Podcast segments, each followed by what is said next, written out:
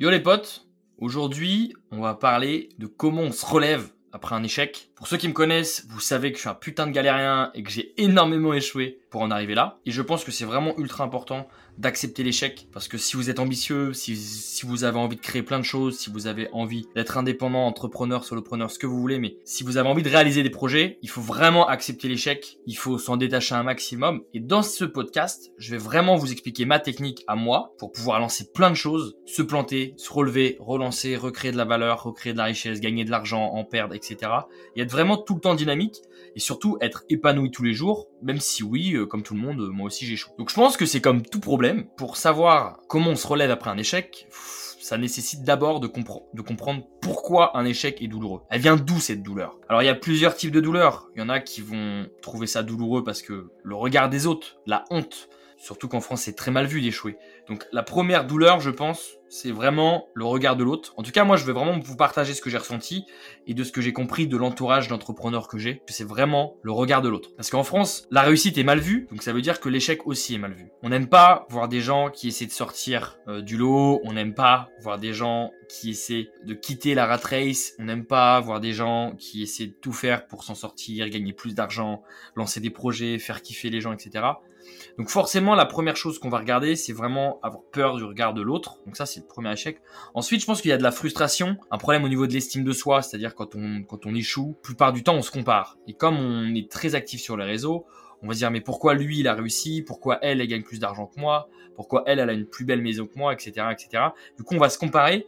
C'est cette comparaison malheureusement qui peut nous causer du tort et qui peut rendre un échec douloureux. Donc en réalité, c'est pas l'échec en tant que tel qui est douloureux, c'est souvent ce qu'il y a autour. Donc là, je viens de vous parler du regard des, du regard des gens, la comparaison à l'autre. Donc on se compare à ceux qui réussissent forcément. Ensuite, euh, il y a une question d'investissement. Plus tu es investi longtemps et plus tu vas souffrir. Un échec entrepreneurial, c'est aussi douloureux dans l'idée qu'un échec amoureux. J'adore faire cette comparaison parce que les gens arrivent rarement à voir ça de cet œil-là et du coup, c'est toujours intéressant de leur faire comprendre comme ça. Je sais pas, donc on a tous eu des conquêtes, des copains, des copines, etc. Généralement, c'est toujours une rupture amoureuse est toujours plus douloureuse lorsque ça fait longtemps que vous avez côtoyé cette personne. Par exemple, si vous sortez avec une personne pendant deux semaines, même si c'est intense, ça sera toujours moins douloureux que si vous quittez une personne après trois ans. Je pense que là-dessus, tu es d'accord avec moi pour dire que ce que je suis en train de dire c'est vrai. Je pense pas que t'as pleuré sous ta couette après une rupture amoureuse de deux semaines. Je pense que par contre, t'as dû en chier un peu plus après 3, 4 ans euh, ou plus euh, à côtoyer une personne que tu aimais. Donc finalement, l'échec entrepreneurial, c'est la même chose. Si tu restes 6 mois sur un projet et que ce projet foire à la fin de ces 6 mois,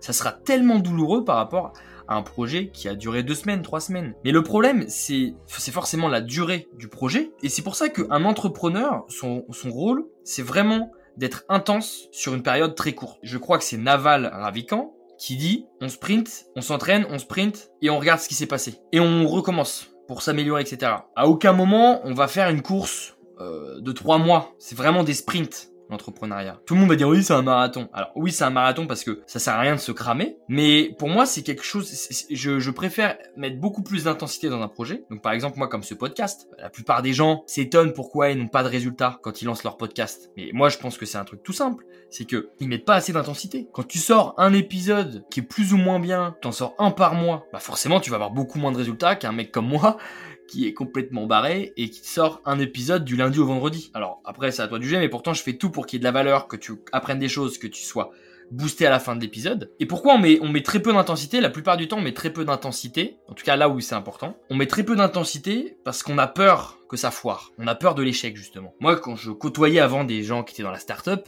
t'avais des mecs, ils pouvaient passer 6-7 mois et c'est peut-être que c'est ton cas euh, si tu les écoutes. Et c'est pas grave, mais t'as des gens qui passent 6-7 mois à essayer de lancer un produit, à générer 0 euros. Et ça, c'est un gros problème. Parce que oui, tu vas apprendre beaucoup de choses, mais si demain ça foire, ça va être très douloureux, tu vas perdre confiance en toi, tu vas avoir du mal à te relancer parce que plus c'est long, et plus c'est difficile ensuite de se relever après un tel échec. Et c'est pour ça que moi je conseille vraiment aux gens d'avoir, quand ils ont une idée, d'avoir une idée, de la lancer le plus tôt possible, de travailler dur sur cette idée pendant une à deux semaines, mais vraiment comme un fou. Ça sert à rien de mettre six mois à essayer de faire un site. Maintenant, avec tous les outils, en une journée, vous pouvez déjà avoir une première landing page ou un premier site. Donc lancez un putain de site, testez un maximum votre idée, vous envoyez des messages à plein de gens. Voilà, c'est ça pour moi de l'intensité, c'est envoyer des, un, des messages à plein de gens, appeler vos futurs prospects, vos futurs clients, etc. Contactez-les, envoyez-leur votre site. Et si tu as des gens qui sont prêts à payer ou à précommander avant même que le produit existe, vous êtes sûr déjà d'avoir au moins une bonne touche. Mais tu as des gens qui vont mettre six mois à faire des afterwork, à se montrer sur Instagram, à dire voilà, j'ai bien travaillé aujourd'hui, euh, maintenant c'est repos, machin. Et je suis désolé, mais ça c'est pas l'entrepreneuriat. Et d'ailleurs, j'ai quelque chose à vous avouer, et ça, une fois de plus, c'est pas méchant, c'est juste la réalité, parce que dans ce putain de podcast, on dit des réalités, mais les trois quarts des gens qui font ça dans les délires un peu euh, accompagnement de start-up, etc. Généralement, c'est des gens qui touchent le chômage. Donc quand tu touches le chômage, bizarrement, t'as moins besoin d'aller chercher de l'argent, t'as moins besoin de vendre, et du coup, bah tu te caches derrière ton idée, et ton idée, du coup, elle avance pas, parce que tu vas changer un petit peu la couleur de ton site, du bouton, tu vas t'amuser à faire des beaux visuels pour essayer de la rendre, de rendre ton application un peu sympa. Mais en réalité, c'est pas ça. Les gens oui, on veut quelque chose de beau, oui, on veut quelque chose d'agréable, oui, on veut tout ça. Mais la base des bases, c'est vraiment, tu prends un putain de problème et t'essaies de les résoudre. Et c'est aussi simple que ça. Et les gens te payent pour que tu puisses les aider à résoudre leurs problèmes. C'est aussi simple que ça. Arrêtez de passer six mois sur un projet et dire ah ouais non mais là j'ai entrepris, euh, c'était compliqué etc. Non, entreprendre c'est compliqué quand on fait des choses intensément, efficacement etc. Mais l'entrepreneuriat, euh, le mec qui fait H24 des after work, qui est tout le temps en train de, faire coucou et mimuse et boire des cafés dans des coworking, pour moi c'est pas ça l'entrepreneuriat. Pour moi ça c'est c'est tout sauf de l'entrepreneuriat. Alors oui il faut faire du réseau, mais le problème, c'est une fois de plus, c'est de trouver un juste milieu. Oui, de temps en temps, ça peut être cool de d'aller faire un, événement euh, une fois par mois pour essayer de parler un peu de ta solution, te montrer, dire qui tu es, etc. Mais il y a des gens qui font ça tous les soirs et ils s'étonnent, ouais, je comprends pas, les gens n'achètent pas mon produit. Parce qu'on sait pas ce que tu fais de tes journées, on sait pas ce que à quoi sert ton produit parce qu'on ne sait pas à quoi sert ton produit, parce que tu nous en parles pas, parce que tu as peur qu'on dise que c'est de la merde. Du coup, les gens, comme ils savent pas exactement ce que tu vends, bah, ils vont jamais sur ton site, donc t'as pas assez de data pour pouvoir te dire, bon, ok, j'ai eu 1000 visiteurs, mais j'ai eu que 3 mecs qui ont précommandé. Bon, bah, peut-être que si t'as eu 1000 visiteurs, ça veut dire que ta communication fonctionne parce que t'as attiré des gens. Mais si des gens n'achètent pas derrière, c'est que ton problème vient de tes tournures de phrases, de ton produit, de ce que tu vas résoudre, etc. Peut-être de ta cible. C'est ça, en fait, le problème qu'il y a quand on essaie de se relever après un échec, c'est généralement, c'est l'intensité. Et être intense dans quelque chose de fondamentalement utile. Les gens passent trop de temps sur un projet qui ne fonctionne pas. Ça, c'est une, grande erreur. Et en plus, en 2023, tout va très vite. Lancer un projet doit être rapide. Si tu passes 6 mois à sortir un produit ou une landing page pour avoir des clients, ça marchera pas et du coup ça sera très douloureux parce que tu auras l'impression d'avoir perdu 6 mois. En revanche, si tu fais ça euh, deux semaines et t'appelles des gens, tu, closes, ça va te donner une certaine adrénaline, ça va te motiver à vraiment vouloir lancer ton produit, à améliorer ton site, euh, et tu vas même pouvoir en plus lever des fonds à la limite si tu vraiment besoin de lever des fonds, puisque tu auras en deux semaines déjà eu des clients avant d'avoir même un produit. Et ça, les investisseurs, ils adorent. Donc moi, toutes ces questions, toutes ces, tous ces pseudo-entrepreneurs qui te disent euh, ouais non mais là mon produit il est pas c'est pas le bon moment ou ouais mais là je vais lever des fonds etc mais en réalité c'est des conneries faut pas croire que tous les investisseurs en plus c'est la crise mes petits cocos hein. faut pas croire que tous les investisseurs attendent votre projet et c'est ça en fait aussi le problème, et ça je pense que c'est un peu plus profond dans notre société, c'est que à l'école, on pense que le monde nous attend. En réalité, le monde ne nous attend pas. Et c'est pareil pour les investisseurs. C'est parce que tu as une meilleure idée que ton voisin que l'investisseur il va te, il va te, il va te donner 200 000 euros. Ça c'est une connerie. Euh, l'investisseur maintenant, ils sont de plus en plus exigeants parce qu'ils savent très bien qu'il y a de plus en plus d'entrepreneurs qui se plantent et ce qui est normal. Ils vont être très exigeants, ils vont de, voir un petit peu ce que tu as fait avant aussi ton parcours. Si euh, ça fait six mois que tu as fait un site, que tu as fait trois trois after work, autant dire que l'investisseur il donnera vraiment jamais aucune thune. Maintenant moi par exemple, je me focus sur ce qui est vraiment important au lieu de me focus sur ce qui est agréable. Je sais qu'on a tendance à vouloir faire des choses agréables. Moi quand j'ai une idée de projet, je me je me focus vraiment sur ce qui est important. Faire un site parfait avec des belles animations, des transitions, ce que tu veux, ça c'est agréable, mais c'est pas important. Ce qui est important dans un site, c'est les tournures de phrases, c'est comment ton produit ou ton service va améliorer la vie des gens, et c'est ensuite pour ça que les gens vont te payer. Donc en une semaine, tu devrais déjà savoir si ton idée a du potentiel. Donc quand les gens, je leur demande, est-ce que ton idée elle marche, est-ce que que as déjà des clients, etc et que là ça bégaye, le problème ça vient pas forcément de ton projet. Le problème ça vient de toi. C'est que tu montes pas assez ton projet, t'es pas focus au bon endroit, parce que excuse-moi, mais de faire des beaux visuels, euh, de faire des afterwork, etc. Ça c'est pas être focus au bon endroit. Toi, ton rôle d'entrepreneur c'est d'avoir une idée, gagner de l'argent pour essayer de développer cette idée. Donc tu dois sortir les doigts du cul pour trouver un moyen de gagner de l'argent. Et moi je te conseille très sincèrement, parce que moi dans ce podcast je vous dis tout ce que j'ai testé, ce qui a marché, ce qui n'a pas marché. Moi ce qui marche le plus avec moi, c'est quand euh, du coup je crée du contenu etc. pour parler d'une idée. Et derrière, je fais des systèmes de précommande. Donc les gens, si mon, mon produit ou mon service touche sa cible, bien derrière, moi je vais dire, bon bah ok, t'es l'un des premiers, tu fais partie des premiers à utiliser mon produit. Le produit, il n'est pas encore disponible. Par contre, il risque de devenir disponible, donc il sera à 100 euros. Mais du coup, comme toi, tu l'as précommandé, tu le précommandes maintenant, donc tu vas pas l'avoir tout de suite. Par contre, tu l'as beaucoup moins cher que les autres. Et tu fais partie de mes premiers clients et ceux qui vont m'aider à essayer de développer un produit utile. Donc finalement, moi à chaque fois que j'ai lancé par exemple des formations, j'ai toujours demandé d'avoir l'argent avant de commencer à construire la formation. Parce que même en plus de ça, l'argent est un super driver. Je suis désolé, mais quand t'as une idée et que t'arrives à, à récolter ne serait-ce que, je sais pas moi, 2 300 balles, déjà tu te dis, putain, il y a quand même des mecs qui m'ont donné 300 euros, ok, c'est pas assez pour vivre, mais je pense qu'il y a quelque chose qui mérite d'être creusé. Parce que t'as des gens qui ont eu confiance en toi, qui ont mis quand même les codes de leur carte bleue, et qui t'ont transféré de l'argent avant même d'avoir le produit en main. Et ça, c'est quand même ouf. Et ça, ça en dit long sur ton projet. Ça en dit long aussi sur ton, sur ton profil d'entrepreneur. Je suis désolé, mais un putain d'entrepreneur, c'est un mec qui fait de grandes choses avec rien. C'est pas un mec qui est là, euh, oui, allô papa, j'ai besoin de 10 000 balles pour faire un super site, un machin. Non, un vrai entrepreneur, selon moi, une fois de plus, c'est mon avis, c'est de faire de grandes choses avec rien.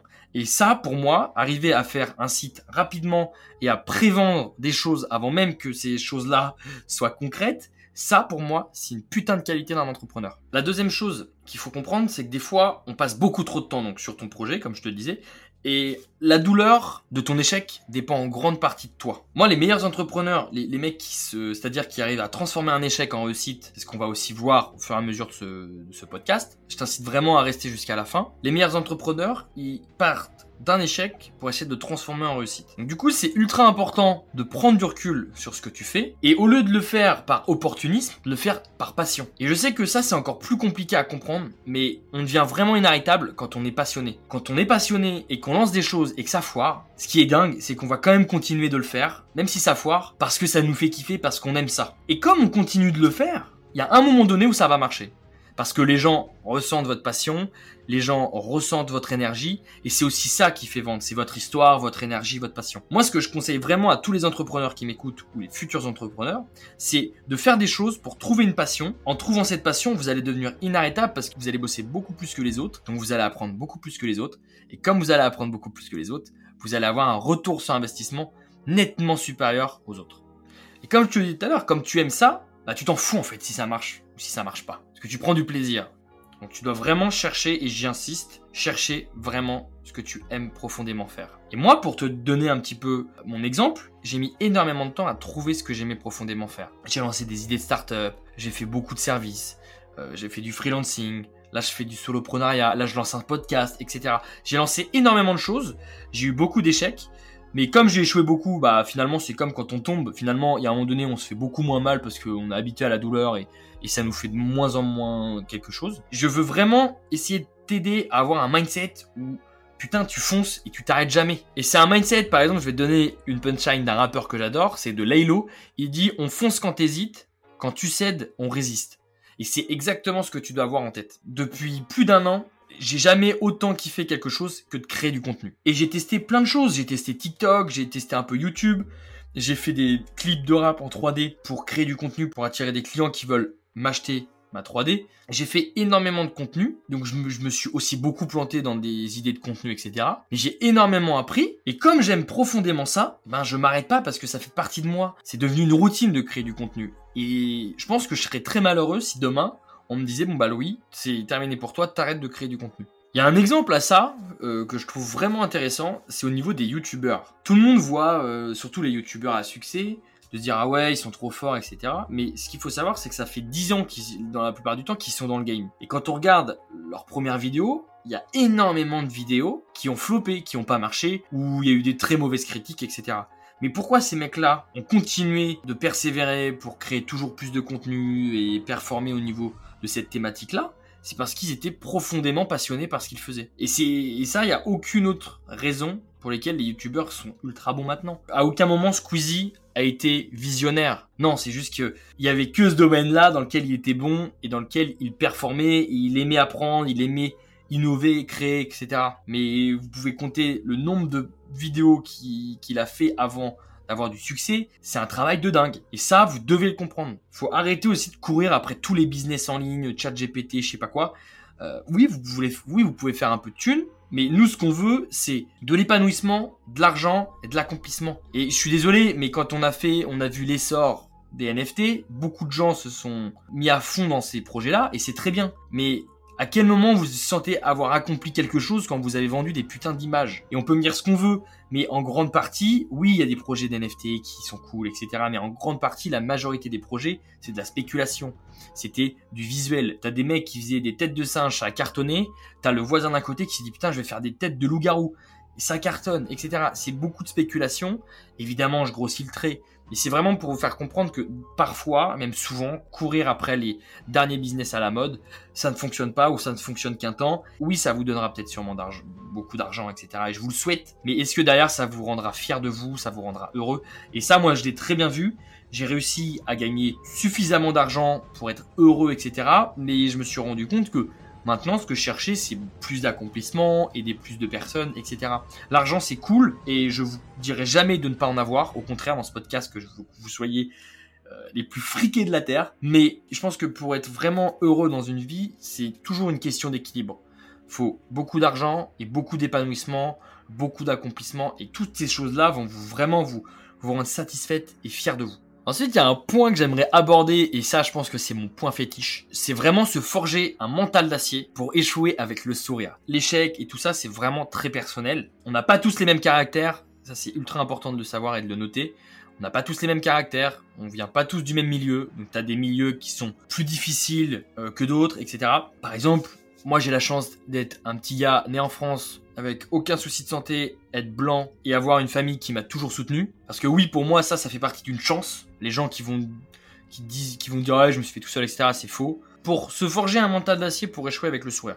Moi, je vais vous prendre un exemple que j'ai longtemps fait, c'est le skate. J'ai beaucoup skaté dans de nombreux skateparks euh, en France, etc. J'adorais le skate. J'en ai fait, euh, franchement, toute ma jeunesse. Après les cours, je faisais que ça. Et il y a quelque chose de fondamental en skate, c'est quand on a une idée de figure quand on a une idée de figure, on veut la réaliser coûte que coûte. C'est-à-dire, on peut passer 4 à 5 heures à essayer de faire euh, des flips, etc. pour que, à la fin de ces heures-là, on arrive à la figure en question. Moi, je me rappelle, c'était mon papa il m'accompagnait tout le temps, il me prenait en photo. Et c'est le premier truc qu'il me disait à la fin de ma session. Il me disait, mais putain, mais t'en as pas marre de faire tout le temps le même truc euh, Enfin, tu vois bien que ça marche pas, passe à autre chose. Et en fait, c'est ce mental-là que les skateurs ont. Et je pense que s'il y a des skateurs euh, qui m'écoutent, je pense qu'ils vont kiffer de, ils vont, kiffer ce passage. Mais c'est pareil pour d'autres sports. Hein. On prend quelque chose, on prend une idée. En gros, c'est ça, si je vous la fais courte et si je la ramène à l'entrepreneuriat, on prend une idée, on travaille, on se vote, on se vote, on se vote pour que cette idée fonctionne. Donc on est prêt à tomber, à tomber et à apprendre et à donner de l'énergie pour que ça marche. Et le jour où ça marche, on est ultra heureux. Et il y a des fois, comme le skate, il y a des fois où je pouvais passer des journées et des journées sur une même figure, ça rentrait pas, ça voulait pas rentrer, etc. Et ça mettait beaucoup plus de temps, du coup je passais à une autre figure, et puis euh, je revenais après euh, sur cette figure-là quand j'étais un peu plus entraîné, un peu meilleur, etc. Et il y a une autre chose qui m'a toujours marqué, c'est quand je skatais, les premières chutes étaient ultra douloureuses, et limite elles faisaient presque peur pour se relever et se relancer ensuite. Je, me rappelle, je faisais le tricks, je tombais, bah j'étais obligé de prendre ma board, de me relever tout de suite pour relancer le tricks tout de suite. Quand euh, j'avais l'habitude de tomber et de me dire bon vas-y je fais une pause, je vais boire un coup d'eau, euh, machin, euh, je fais une pause de 20-30 minutes, et ben j'étais sûr que au retour de ma pause, ben mes jambes elles étaient elles étaient sciées. J'avais peur de relancer le tricks parce que je j'appréhendais la chute. Et c'est un peu ce qui m'a beaucoup aidé du coup pour l'entrepreneuriat c'est que avant moi j'appréhendais la chute c'est-à-dire j'appréhendais l'échec. Finalement l'échec j'ai appris maintenant je l'accueille. J'échoue c'est pas grave je me suis bien marré j'ai appris plein de choses j'ai rencontré des gens cool, j'ai pris de l'argent ou pas d'argent, c'est pas grave, j'apprends et j'avance, hop, on passe au projet suivant. Et c'est vraiment ce putain de mindset que je veux vous aider à avoir si vous ne l'avez toujours pas et c'est pas grave. Moi avec ce que j'aime bien avec ce podcast c'est que vous pouvez prendre des idées par-ci, des idées par-là mais pas besoin d'être complètement euh, obsédé comme moi. Et pour moi les gens qui passent 6 mois sur un projet sans faire d'argent c'est vraiment des gens qui craignent l'échec et qui ont peur du coup de confronter leurs euh, idées au marché. Moi j'essaie de me mettre à, la, à leur place. Ils se disent putain si ce projet là j'essaie de le tenter et j'essaie de voir s'il y a des gens mais si par exemple, il y a personne qui achète, putain, qu'est-ce que je vais faire? Qu'est-ce que je vais dire à mon entourage? Je vais leur dire que mon projet n'a pas marché, ils vont se poser des questions sur mon avenir, etc. Et je, j'en suis sûr qu'inconsciemment et même consciemment, c'est vraiment à cause de cette raison-là que la plupart des entrepreneurs, quand ils se lancent, ils ont très peur d'aller vendre leurs idées, d'aller vendre leurs produits, d'aller vendre leurs services parce qu'ils se disent putain s'il y a un mec qui me recale, qu'est-ce que je vais faire de ma vie? Et justement, Loulou est là, la pile est là pour t'aider parce que moi aussi je suis passé par cette étape-là, elle est chiante, mais une fois que tu passes cette étape-là, tu deviens inarrêtable. Et c'est vraiment ce que je veux pour toi. Tu prends une petite catégorie de personnes, on appelle ça une niche. Tu prends cette niche, tu découvres leurs problèmes. Donc pour ça, tu peux créer du contenu, poser des questions, appeler les gens, etc. Tu découvres un problème que la plupart de ces gens-là ont. Et toi, ton job ensuite, c'est d'essayer de trouver une solution, de vendre cette solution aux, gens pour résoudre leurs problèmes. Pas besoin de commencer et de se dire, ah ouais, nous, on va être le prochain euh, Facebook. Euh, du coup, comme Facebook aujourd'hui, ils ont 17 fonctionnalités, bah nous, on va en faire 18. Donc ça, c'est une connerie parce que Facebook, il brasse des milliards toi, tu brasses zéro. Donc, focus-toi sur une seule fonctionnalité pour un segment de clientèle et casse-moi la baraque. Ensuite, il y a quelque chose de contre-intuitif, et ça va être l'un de mes derniers points, c'est ce que tu dois faire pour accepter l'échec. Pour moi, c'est échouer le plus possible. C'est pour ça que j'ai fait aussi ce podcast, c'est que j'aimerais tellement transmettre l'énergie que j'ai aux gens qui en ont besoin, mais c'est infernal de voir euh, des gens euh, ne pas aller au bout de leur projet, ne pas recommencer, etc., par peur euh, du regard des gens, par peur de l'échec. Moi, je suis sûr qu'on aurait une vie nettement plus agréable si tout le monde se forçait à aller au bout de ses projets. Oui, je sais de dire euh, comme ça, euh, dans un podcast qui est dédié à l'acceptation de l'échec et de dire échouer le plus possible, je sais que ça peut faire peur. Mais en réalité, je suis vraiment sûr de moi quand je vous dis ça, parce que moi, c'est ce qui m'a aidé à avancer. Parce que plus vous allez échouer, plus vous allez être à l'aise avec l'échec, et moins vous aurez peur. Et quand on, quand on a peur de rien, on devient inarrêtable. Parce que hop, vous avez une idée, vous voulez envoyer un mail, je sais pas moi, à Xavier Niel, bah comme vous avez peur de rien, vous allez lui envoyer un mail. Et je sais pas, mais sur un malentendu, ça va vous créer une opportunité. Euh, peut-être que Xavier Niel va adorer votre personnalité. Il va euh, peut-être se dire bon bah on prend rendez-vous et puis hop, un autre rendez-vous, bam. Comme ça, vous allez choper euh, de l'argent du fonds d'investissement Xavier Niel, ça peut vous aider à lancer votre projet, etc. C'est une fois de plus c'est un exemple, mais je veux vraiment que vous compreniez la démarche pour moi d'un bon entrepreneur de foncer coûte que coûte. On fonce quand t'hésites, quand tu cèdes, on résiste. Rappelez-vous de cette phrase de Leilo. Donc échouer le plus possible. Pour moi, il n'y a pas de truc miracle pour accepter l'échec. Il faut échouer, échouer, échouer. Et en fait, quand on comprend qu'échouer, bah finalement, il n'y a rien de mal à ça. En réalité, euh, vous risquez pas la mort. Quand les entrepreneurs me font toujours rire quand ils disent euh, ouais, on a pris des risques. de quel risque tu parles? Tu vois, sachant qu'en ce moment il y a la guerre en Ukraine, t'as des putains de civils qui vont se battre avec l'armée, etc. Ça, pour moi, oui, ça c'est du, du, risque. Et nous, on risque quoi? On risque de faire un post LinkedIn qui flop on risque de faire une landing page et qui nous a rapporté zéro alors qu'on a payé 30 euros euh, l'abonnement. Euh, on risque rien. Donc lancez-vous, n'ayez pas peur. Première personne qui se moque de vous, vous me l'envoyez, je règle son compte. Parce que ça, moi, je trouve ça euh, intolérable d'avoir des gens qui cassent les rêves des autres sous prétexte que eux n'en ont pas. Donc, avancez, vous allez voir. Et du coup, ça me fait venir sur un autre point qui est ultra important, qui me vient en vous parlant comme ça parce que j'adore ça. Euh, je pense qu'il faut surtout pas chier sur votre entourage. Ça, je vous le dirai tout le temps. Si tu traînes avec des gens qui n'échouent pas, ça veut dire déjà, c'est des gens qui ne tentent pas grand chose. Et généralement, les gens qui n'échouent pas, ils sont très forts parce qu'ils ont du temps pour rabaisser les autres, juger les autres. En fait, juger et se moquer de ceux qui font des choses. Entourez-vous de gens ambitieux, entourez-vous de gens sains, entourez-vous de gens positifs qui veulent accomplir des choses, qui veulent s'épanouir. Si vous traînez avec euh, des cassos, excusez-moi, vous allez devenir un cassos ou vous resterez dans le monde des cassos. Alors je sais qu'il y en a qui vont se dire ah ouais, il y a un peu trash. Et parce que il y a que ça. Moi j'ai toujours eu, quand j'étais plus jeune, j'ai toujours eu besoin d'un putain de déclic, d'un mec qui me fout un bon coup de pied au cul. Et moi parfois, avec ce podcast, je veux aussi être ça. Je veux aider des gens qui sont dans une espèce de routine qui ne leur plaît plus, qui veulent accomplir des choses mais qui se sentent fragiles, qui se sentent pas encore prêtes, qui sont machin, lancez-vous, cassez-moi cet entourage malsain, sincèrement. Mais tant que c'est des gens qui vous aident à devenir quelqu'un de meilleur, là, ces, ces gens-là, vous ne devez pas les lâcher. Vous devez vraiment pas lâcher les gens qui sont positifs et qui vous apportent quelque chose. Allez, je vous dis à la prochaine, prenez soin de vous et on se retrouve demain. Ciao